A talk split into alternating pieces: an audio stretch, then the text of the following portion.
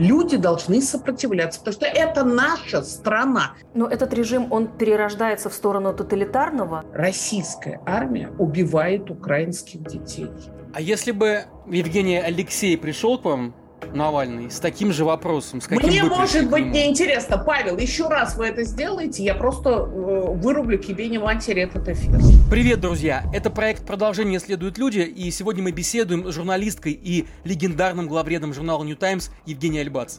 По этому случаю я даже надел футболку с этими красными розами. Ну а прежде чем мы поговорим с Евгением, я напомню, что продолжение следует. Это независимая медиа, которая выходит благодаря вашей поддержке. Стать нашими спонсорами вы можете на сервисах Boosty и Patreon. Я напомню, что даже небольшое, но регулярное пожертвование уже помогает нам делать журналистику.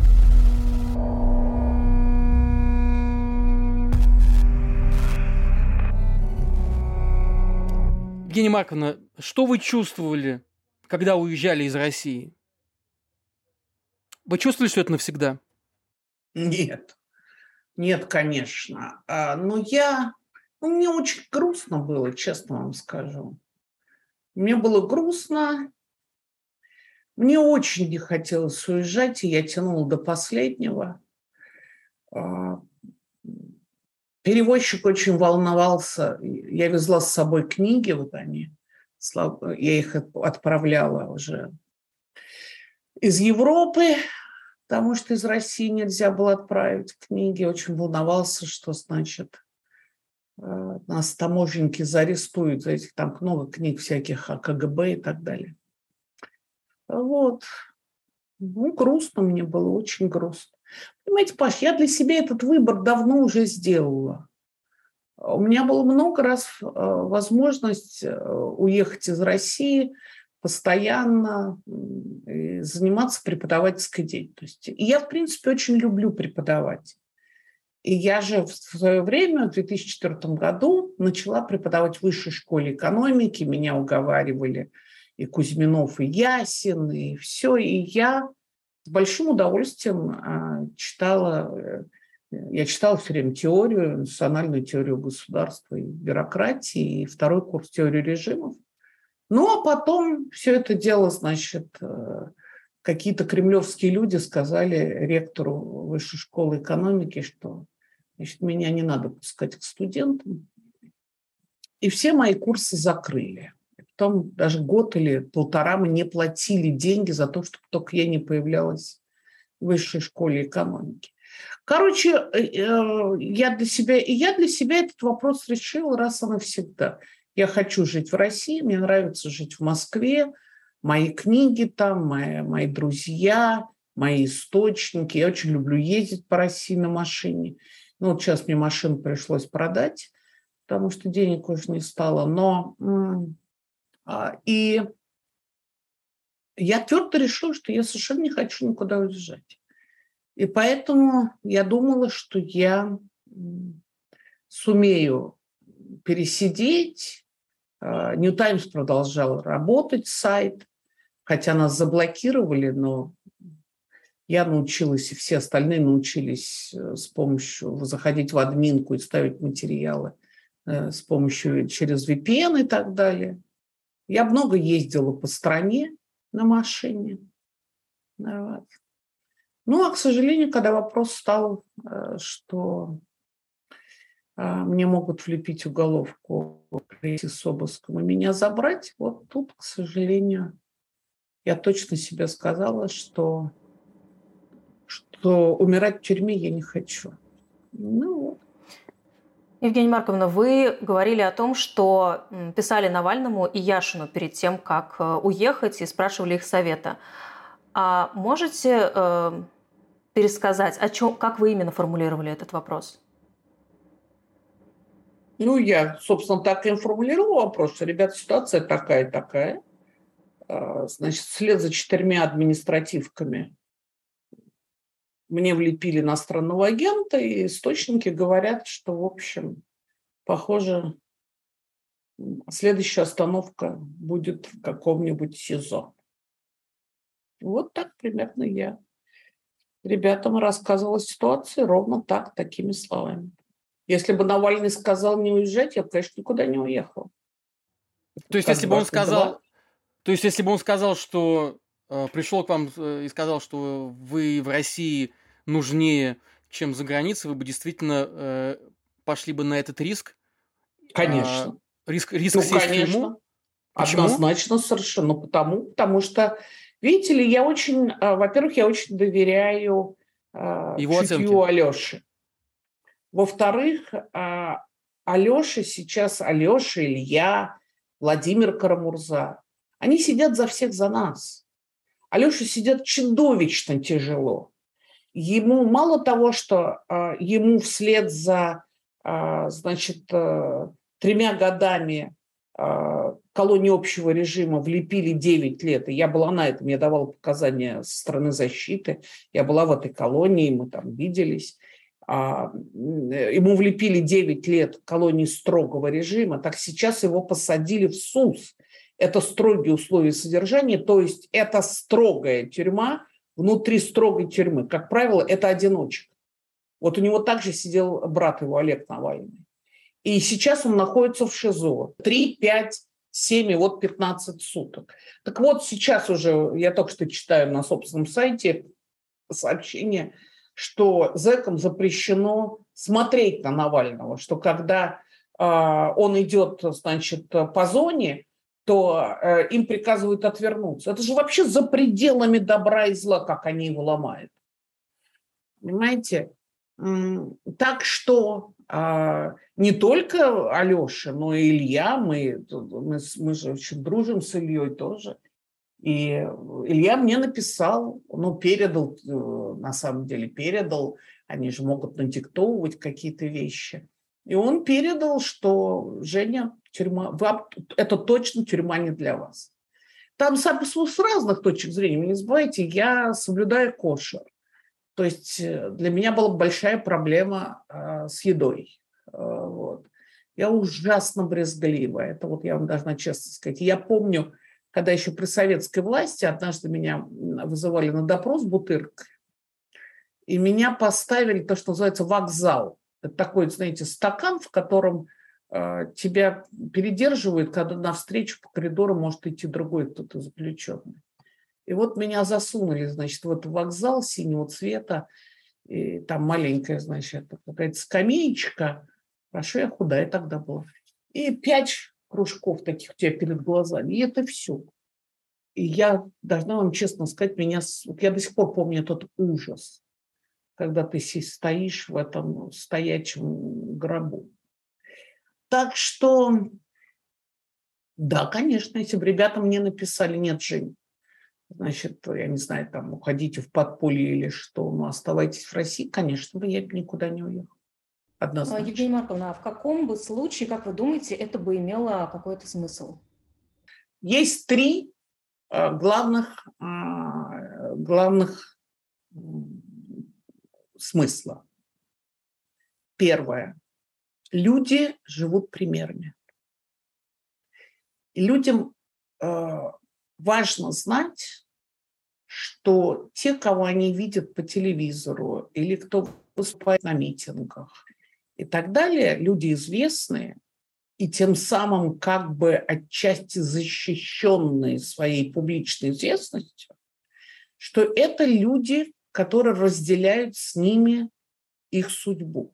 Вот это то, что мне бесконечно люди писали на моем YouTube-канале. Они мне писали, Евгений Марковна, спасибо, что вы с нами. Вы не забывайте, что это мы, а, многие из нас могут уехать и при этом не голодать, не заниматься паденкой, там, не грузить, э, не разгружать э, контейнер где-нибудь на вокзалах. Да?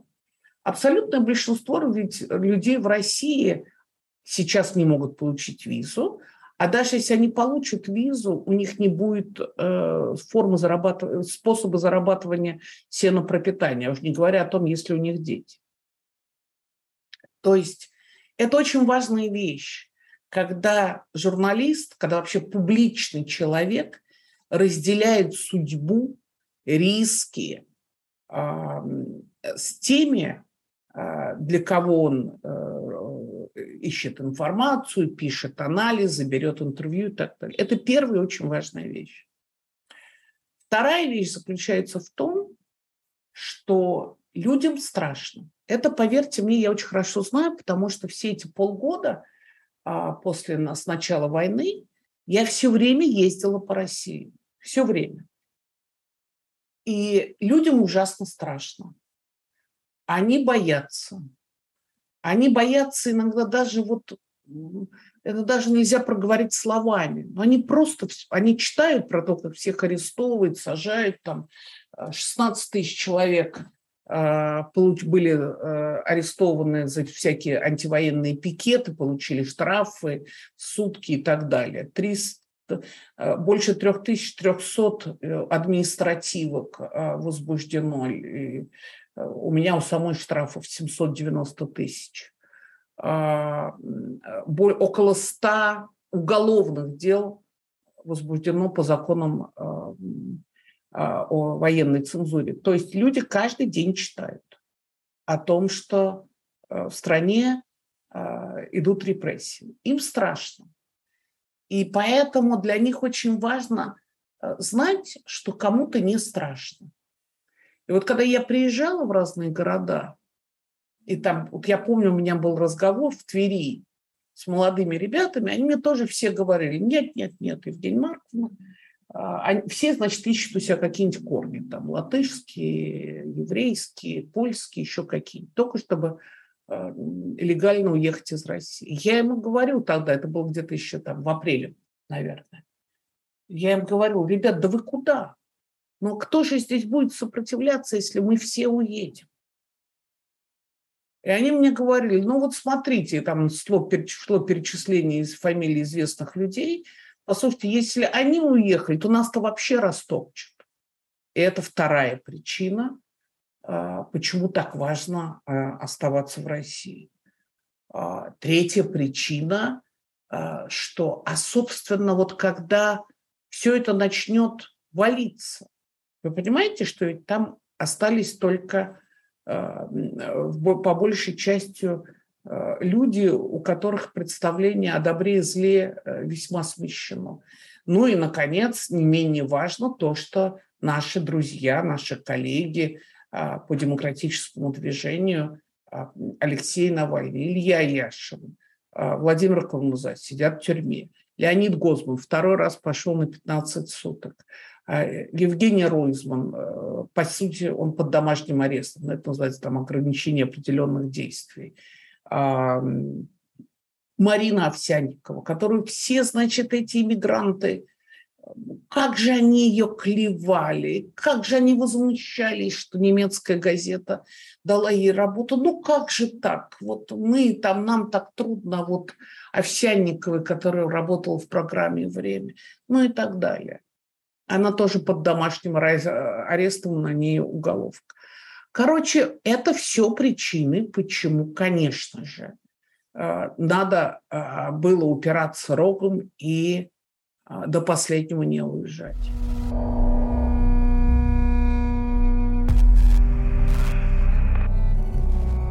IT – это одна из немногих отраслей сейчас, которая продолжает расти на фоне глобального кризиса. Это стабильность и независимость от любых внешних обстоятельств, начиная от стабильной зарплаты и заканчивая постоянным потоком заказов. В IT можно много зарабатывать, работая удаленно. И самый быстрый и перспективный вход в эту сферу – это стать ноу-код разработчиком. Спойлер, и кодить для этого совсем не нужно. Ноу-код-разработчик создает мобильные и веб-приложения, а также сайты, чат-ботов, делает автоматизации для бизнеса и многое другое, что и обычный разработчик, но в разы дешевле. Поэтому сегодня заказчики по всему миру все чаще и выбирают обратиться не к классическому разработчику, а к ноу-кодеру, и спрос на таких специалистов растет с каждым днем. Поэтому сейчас самое время запрыгивать в эту нишу, пока конкуренция еще не слишком высока. При этом ноу-код разработчики зарабатывают сравнимые с обычными разработчиками деньги, а иногда даже и больше, в среднем от 150 тысяч за проект. А обучиться этому навыку можно с нуля и в любом возрасте всего за 3-9 месяцев вместо нескольких лет. Регистрируйтесь на бесплатный вебинар от Code Breakers. На нем ребята расскажут, почему ноу-код сейчас самый перспективный и быстрый путь в IT. Что нужно, чтобы освоить ноу-код за 3 месяца с нулевым опытом. Почему ноу-кодерам готовы платить от 150 тысяч за проект и как находить заказчиков по всему миру и зарабатывать в любой валюте. Переходите по ссылке в описании.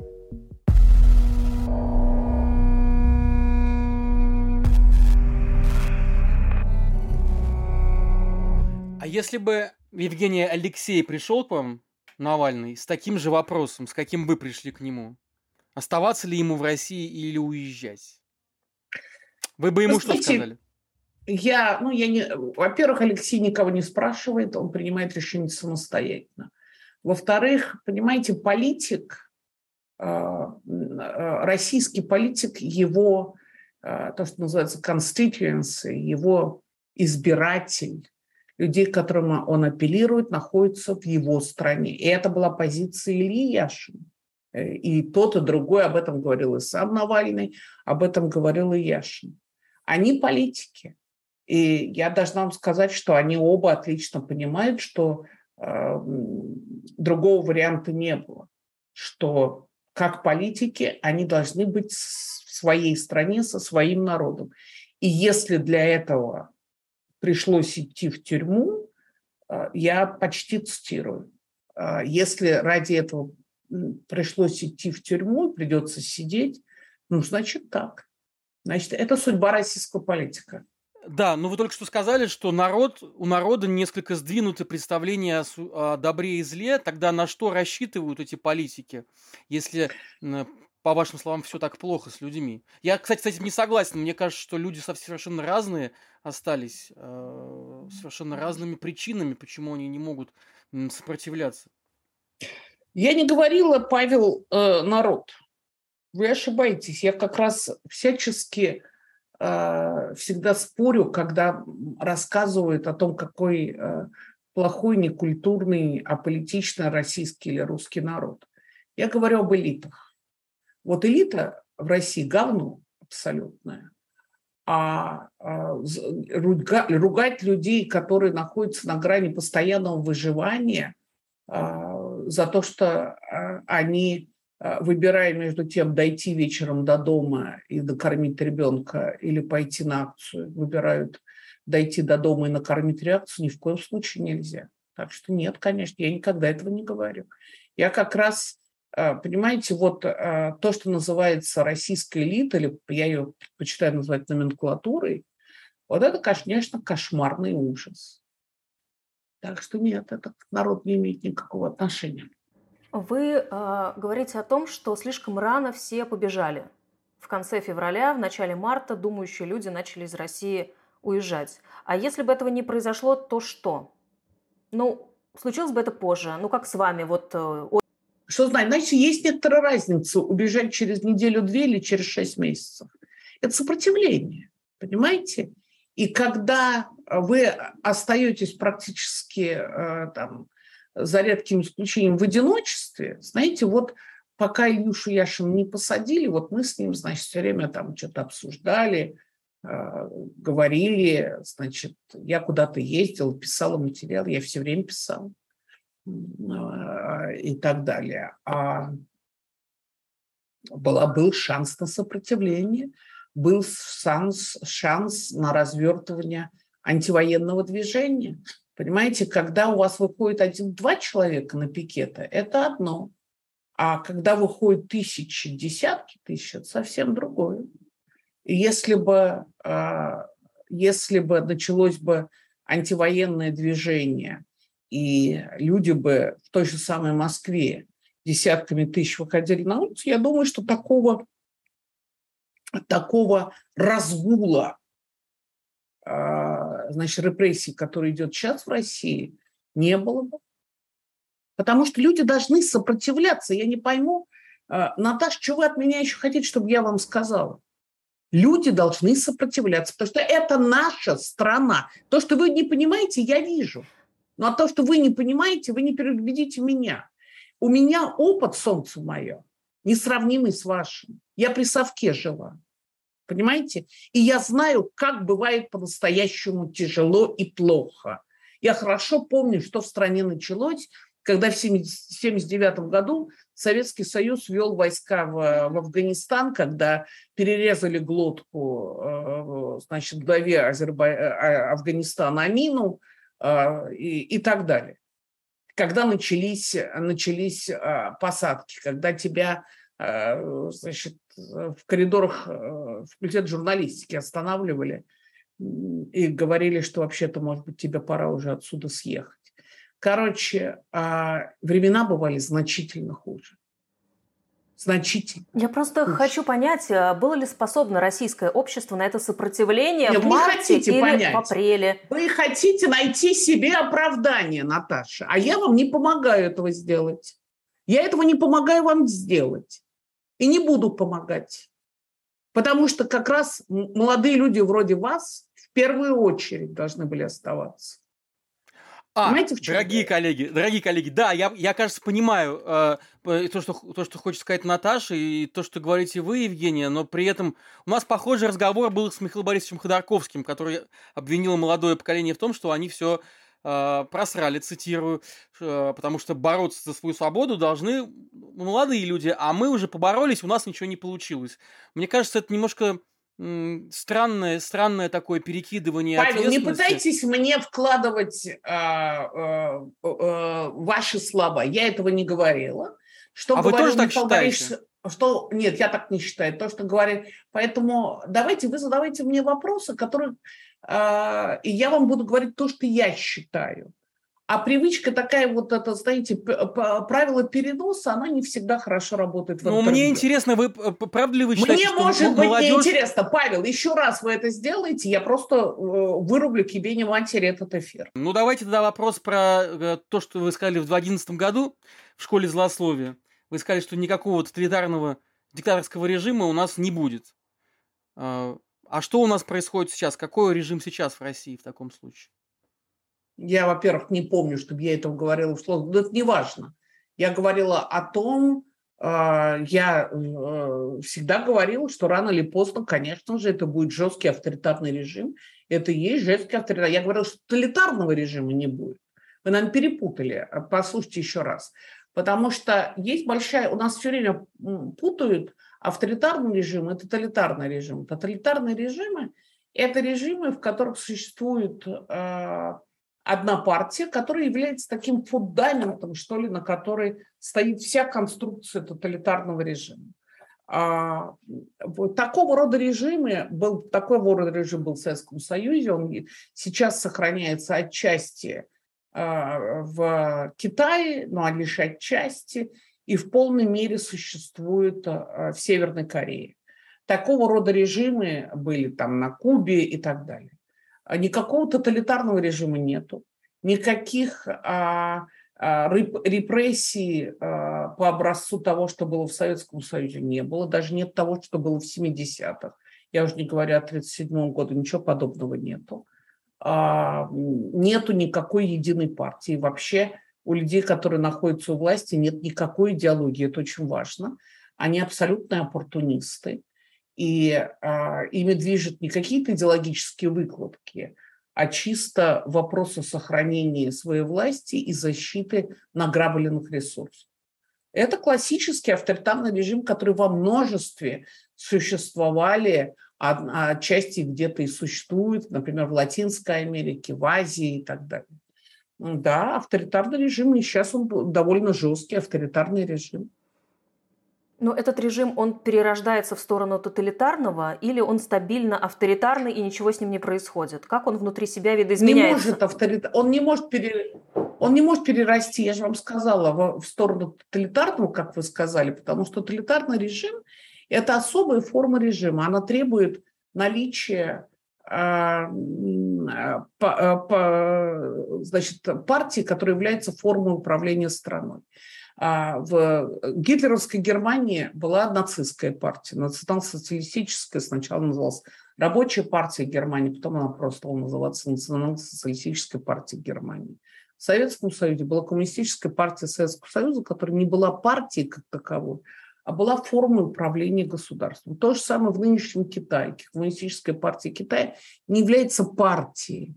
Это является формой управления а, государством и так далее. Значит, никакой единой партии, они все пытались сделать из Единой России, как говорил Виктор Степанович Черномор, ничего не делают, все появляется, получается КПСС. Так вот, они пытались что-то сделать, ничего у них не получилось. Потому что все-таки а, вам нужна какая-то идея. У нацистов а, была э, идея превосходства арийской расы. И был четко обрисованный определенный враг. У коммунистов была идея, а, была идея построения социалистического общества, и тоже были определенные враги. Да? Вот моя бабушка была, например, классово чужой, да? поэтому она не могла никакой работы найти. Ну вот в Советском Союзе. То есть это очень определенная форма режима. И а, вот Сергей Гуриев и Трисман в их последней книжке, а, они вообще считают, что вот такого рода режимы – это скорее принадлежность 20 века. А в России сейчас авторитарный режим, который с той или иной степени жесткости. А может ли он переродиться в диктаторский режим? Мне кажется, нет. А, не потому, что они боятся крови, а потому что у власти находится не один человек, а корпорация. Это ведь ложное представление, что э, в России все решения принимает Путин Владимир Владимирович. В России решение принимает э, более широкий э, коллектив товарищей, выходцев из КГБ, которые образуют этот самый вот корпоративный режим. Опять, такие режимы хорошо известны в странах Латинской Америки. Они называются режимами военно-бюрократического авторитаризма. И э, строятся они на коалиции, которая образовывает в случае Латинской Америки армия и технократы-бюрократы. А в случае России это КГБ, выходцы из КГБ, ну, теперь они называются там ФСБ, ФСО, СВР, и те же самые технократы-бюрократы. Задачи технократов-бюрократов, они не принимают жизненно важные решения для страны, но их задача поддерживать а, экономику, чтобы экономика работала. Вот каждодневное управление экономикой. И то, что у власти на там, э, финансовым сектором, экономикой находится там Набиулина, Юдаева, Мишустин там, э, и так далее – благодаря этому в стране не началась гиперинфляция, как ожидали, там сильная очень инфляция, ожидали, что когда были введены санкции, что потери ВВП будет 20%, потери в доходах населения тоже 20%. Но пока этого не произошло, в том числе потому, что а, вот этими технократами, бюрократами были приняты, а, так сказать, финансово здравые решения. Другой вопрос, что это пролонгирует жизнь этому режиму, вот. но тем не менее. Ну, вы говорили, что вы сказали, что э, в центре э, этого режима как идея стоит коррупция, а все-таки как быть тогда с э, вот этим русским миром? А вокруг этого можно, можно создать действительно идеологию да, этой диктатуры путинской? Но пытались же, не получилось. Нет никакого, mm. никакой идеологии русского мира нету. Нету широкого, ну, нету? понимаете? Ну так, Понимаете, от того, что у а вас. А там... как же миллионная, миллионная поддержка всех этих Стрелкова, Геркина, э, других идеологов, которые миллион, у них миллионная аудитория в Телеграме. Откуда мы, вы конечно, это знаете? Мы заходим в Телеграм и видим, сколько у них подписчиков. Стрелкова, конечно, мы не можем... Геркина 579 тысяч 556 подписчиков. Это не миллионы. Если вы не в курсе, миллионы там нулей немножко больше. Значит, никакие не миллионы. От того, что их читает, ну, конечно. А почему же не читать? Алеша, а, на, на Алешу Навального а, в Ютьюбе под, было подписано 2,5 миллиона человек. А у «Живого гвоздя», по-моему, 700 тысяч. А у популярной политики несколько миллионов, по-моему, 3,5 миллиона. И что? О чем это говорит? Это совершенно, понимаете, это же идеология – это очень серьезная история. Идеология – это, это а, когда есть сформированный, так сказать, сет идей, да, а, которые четко определяют, мы за это боремся, мы э, и боремся против э, этих или этих идей. Да? И вот для того, чтобы достичь нашего нужных результатов, мы делаем такие-то, такие-то шаги. Это вот идеология. А от того, что существуют Стрелковы, Гиркины, Прилепины и так далее, послушайте, а, ну, о чем вы говорите? Вот а, последний пост Прилепина, с которым я просто могу подписаться под этим постом Прилепина, да? Сейчас я вам прям прочитаю. А, значит, Прилепин э, пишет э, по поводу того, что в тот момент, когда в Украине шло наступление, э, значит, украинских вооруженных сил – и с, с невероятной скоростью они освободили от, оккупирован, от оккупации российских войск. Э, сейчас они уже называют, по-моему, 8 или 9 тысяч квадратных километров, но очень быстро, да, Прилепин, а в это время в Москве э, шел необыкновенный праздник, День города, трехдневный. И устраивали салюты, открывали колесо обозрения самое большое в Европе и так далее. И, значит, шла такая вот, шел такой пир горой. И Прилепин написал в своем телеграм-канале, цитата, «В армии нет тепловизоров, нет бронежилетов, нет средств раз, разведки, нет защищенной связи, нет достаточного количества коптеров, нет аптечек. Вы проводите миллиардный праздник. Да что с вами такое? Ну не во время же такого страшного провала. Я приезжаю сюда и каждый раз смотрю в глаза солдатам, которым я не могу, э, я не могу закрыть все заявки, все необходимое. Мы сейчас передаем по два, внимания бронежилета на батальон, по два, а нужно их сотни тысяч, тысячи. Но это две жизни возможно. Мне продолжать? Это пишет Захар Прилетин, тот самый идеолог э, русского мира. Ну какой же это русский мир? Это не русский мир, а это разобщенный русский мир. Это не идеология.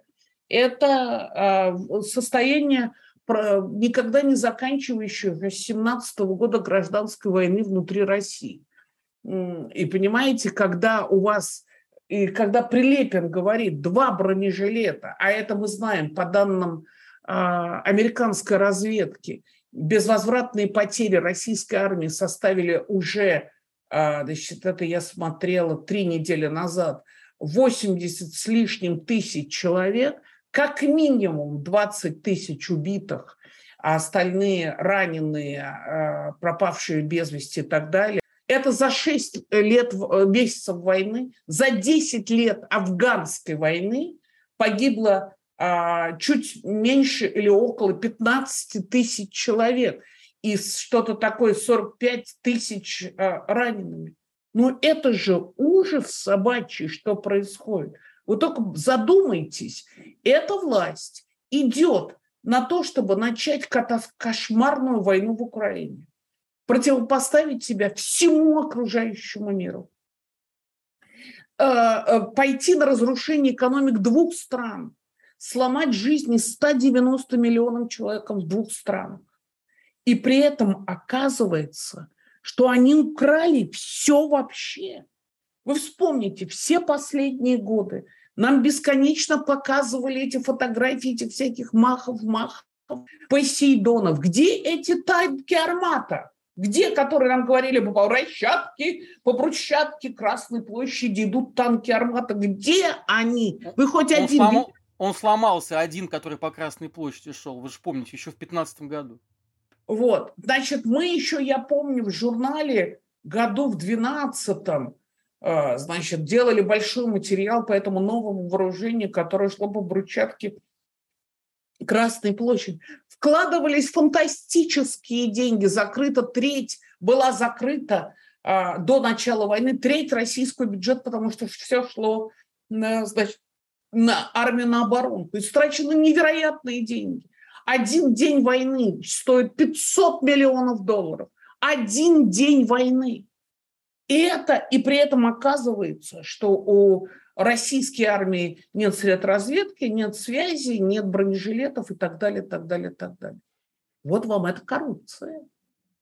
Это что, а как не коррупция? Это пиздец, пардон. А устойчивость этого режима, она будет зависеть только ли от денег или есть еще какие-то факторы? Нет, такие рода режимы вообще очень неустойчивы. Потому что для того, чтобы у него в фундаменте ничего нет. Я своим студентам всегда, когда вот я им рассказываю про авторитарный режим, я им говорю, ребят, вот попробуйте, попробуйте, постойте на одной ноге. А сколько выдержите? Ну, 15, ну, 20 минут. Потому что авторитарный режим – это и есть одна нога. Авторитарный, авторитарный режим – это когда исполнительная власть инкорпорирует в ногу этой самой исполнительной власти и законодательную власть, и судебную, и различные, значит, э, организации гражданского общества, НКО, ГКО и так далее, да? И все это внутри одной исполнительной ветви власти. При этом ведь никуда бюрократический рынок не делся, никуда разные интересы не дел, делись. Идет, и все это продолжает работать на разрыв. И, конечно, это крайне неустойчивая форма режима. А именно поэтому у тоталитарных режимов в основе лежала вот эта вот единая труба единой партии, а, значит, в которой, собственно, происходило все. Вот вы заметьте, что в советская э, власть в последние ее, э, годы ее существования а, э, диссиденты, инакомыслящие, они были совершенно маргиналы, потому что все привыкли, что все происходит внутри этой трубы под названием коммунистической партии. Поэтому там были коммунисты за демократию. Вот это все было внутри одной трубы. Это вот то, что создавало такой фундамент. В демократических странах фундаментов режимов является гражданское общество. И вот на это гражданское общество опираются колонны ветви власти. Исполнительная власть, законодательная, судебная власть, да, э, власть медиа, четвертая власть и так далее. Но опять в основании лежит э, тело гражданского общества. А у авторитарных режимов ничего оснований нет, поэтому они крайне неустойчивые. А, вопрос только, как, к сожалению, как, а, как это все будет обваливаться. И знаете, если а, когда советская власть обваливалась, нам удалось не оказаться под обломками, то, боюсь, сейчас будет очень трудно не попасть. Ну вот как раз об этом э, хочется порассуждать. Насколько вероятен сценарий, при котором будет э, коричневый, коричневая революция, когда вот эти самые э, ура-патриоты, обладающие значительным влиянием, э, и которые сейчас очень недовольны поражением, что они, в общем, некий переворот инициируют, а, с участием военных, с участием каких-то командиров, набравших популярность и славу? Не насколько. Во-первых, потому что та власть, которая сейчас контролирует э, сферу принятия решений в стране, вполне себе коричневая. Э, я вам уже говорила, что не случайно мы э, называем корпоративный режим, и часто мы называем фашизмом.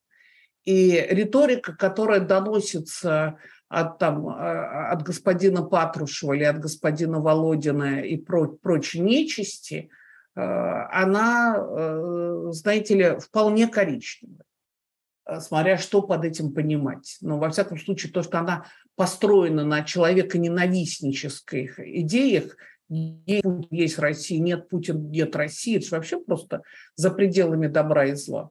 Вот. А, есть э, Адольф, есть Германия, нету э, Гитлера нету Германии. Ничего, в 1945 году не стало Гитлера, а Германия как-то, в общем, сохранилась.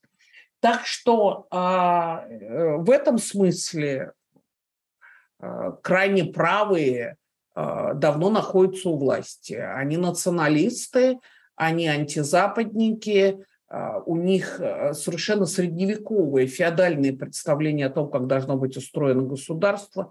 Они ненавидят всех людей, которые позволяют себе думать, читать, рассуждать не так, как они считают правильным, ну и так далее. Слава богу, что им уже всем 70 и за 70. Так а что, правее, еще правее разве не может быть? Еще радикальнее? Еще Они сами не допустят. Если вы посмотрите, вот не, а, то а, если вы внимательно следите за тем, что происходит а, на, в российской политике, ну или в публичной политике нет никакой, но вот в этой бюрократической политике, то э, довольно много уже говорится о том, что значит, управление внутренней политики э, придумает, как будут тушить всех этих радикалов. Их тушили раньше, и как то, что Алеша Навальный всегда говорил, что а, больше всего инфильтровано агентами националисты и лимоновцы. Вот эти такие радикалы. А, поскольку власть всегда боится краев. Любая власть, а в России тем более. Поэтому их сейчас будут, конечно же, тушить. Посмотрите, вчера, по-моему, или позавчера в РБК уже появилась э, заметка, а, значит, с цитированием товарищей из администрации о том, что вот, значит, Стрелков там и так далее, крайне негативного э, характера в отношении Стрелкова Гиркина – а, эм, девушка нашей мечты, госпожа Винокурова, которая дала показания на Сафронова, сказав, что если бы к ней подступи, пришли бы эти, значит, задавать какие-нибудь такие вопросы, то она сразу позвонила бы, значит, ФСБ. По-моему, в оригинале там было сказано куратору ФСБ. Ну вот, она написала в неких ярославских ведомостях заметку а со ссылкой на три источника из администрации президента ровно о том, а, что готовятся меры для того, чтобы тушить э, этих правых радикалов. Всегда они были, и всегда власть использовала для того, чтобы сказать, вы посмотрите, вот Путин, он весь в белом, белый плащ на нем. Вообще, какой мужик, черт побери, ну, мачо, торс и все остальное, а лицо, лицо – просто э, вот, а, он весь в белом плаще. А если не будет Путина, то будут эти коричневые. И нам все, нас все этим пугали. И Чубайс нам об этом рассказывал, и пропагандисты нам про это рассказывали, и господа, значит, государственные либералы нам, и время нас пугали. Если не Путин, то будут коричневые. Давайте мы не будем себя пугать больше, чем мы уже испугались. У нас у власти – находятся а, а, а, и в известной мере люди хуже. Потому что самое страшное, что могло быть, уже произошло. Они начали войну в Украине. Российская армия убивает украинских детей. А, уже ООН, только подтвержденные данные, около 16 тысяч гражданских. Это понятно, что это в несколько раз меньше реально. Все самое страшное уже произошло. Чего вы боитесь-то? Чего может быть хуже, чем то, что мы ведем а, войну а, в Украине? У меня бабушка родилась в Украине. Понимаете, в, в России 11 миллионов человек, у которых а, а, родственники первой очереди, братья, сестры, дети, родители а, живут в Украине. Все самое страшное уже произошло. Чего там может быть хуже? Что они э, всех нас ебнут атомной бомбой? Не сделают этого, они жить хотят. Вы посмотрите, э, как э, начальник садится до сих пор. Все, кто идут на встречу с Путиным, две недели э, должны высиживать значит, в санитарном кордоне. До сих пор он встречается, значит, за этим столом в 7 там, или 9 метров. Он хочет жить, он хочет править вечно. Какая ядерная бомба? Евгения Марковна, вы в 2021 году говорили, что Алексей Навальный – это единственная надежда России. Вот э, что вы можете сказать сейчас? Какая надежда у России сейчас? Ну, я думаю, что у России по-прежнему надежда Алексей Навальный, надежда Илья Яшин, э, надежда Евгений Ройзман. Э, я, когда говорила о Навальном, просто Навальный исключительно талантливый политик просто исключительно талантливый. Это, знаете, это вот талант публичного человека, это сродни, вот вы же понимаете, что бывают э, просто писатели, а бывают гениальные писатели. Бывают просто актеры, а бывают гениальные актеры. Бывает просто режиссер, а бывает гениальный режиссер. Точно то же самое и с публичными людьми, с политиками. Навальный очень талантливый политик у него есть чуйка, он чувствует э, настроение, он умеет разговаривать с людьми на языке, который это люди понимают. Он умеет людей за собой вести. Не случайно они его засунули э, в колонию строгого режима, не случайно ему сейчас э, значит, с ними все формы, с ним все формы коммуникации прерваны. Не случайно теперь адвокаты должны Э, ему, когда приносят бумаги, сначала отправлять к цензору на три дня, а потом уже передавать ему. Делается все, чтобы его абсолютно отрезать от всякого общения с людьми. Да, конечно, э, есть в России, безусловно, есть сильные политики, не только Навальный, но Навальный, безусловно, первый среди равных. Нет вопроса, что Алеша очень талантливый политик. Понимаете, он просто вот, да и посмотрите, он ребят вокруг себя каких талантливых собрал.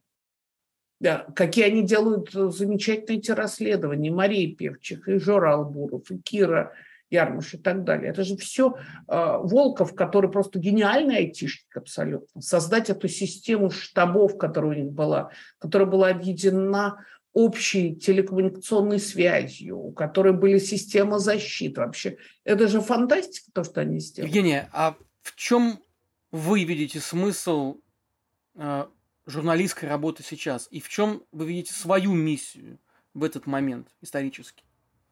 Я не вижу никакой своей миссии, потому что это не моя профессия. Моя профессия – исполнять конституционное право людей на информацию.